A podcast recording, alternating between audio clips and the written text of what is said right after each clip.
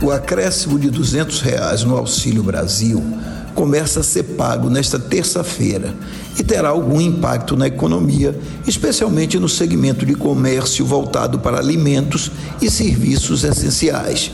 A medida deveria ter sido adotada há muito tempo e só foi implantada agora por interesses eleitorais. Mas isso pouco importa para milhões de pessoas que usarão o dinheiro para comprar alimentos e escapar da fome. O que importa é manter esse benefício para 2023 e isso ninguém garante, especialmente se não estiver previsto no orçamento de 2023.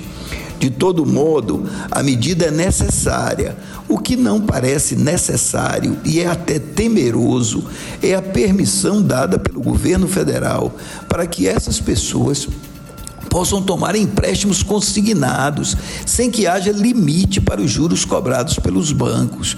Dada a pobreza da população que vai receber o Auxílio Brasil, a medida pode causar uma inadimplência generalizada na população de baixa renda, com efeitos negativos em toda a economia.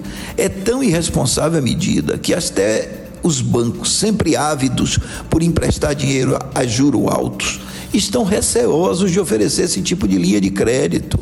Na verdade, sob o ponto de vista econômico, o governo trabalha como se não houvesse amanhã, adotando medidas irresponsáveis sob o ponto de vista fiscal e monetário.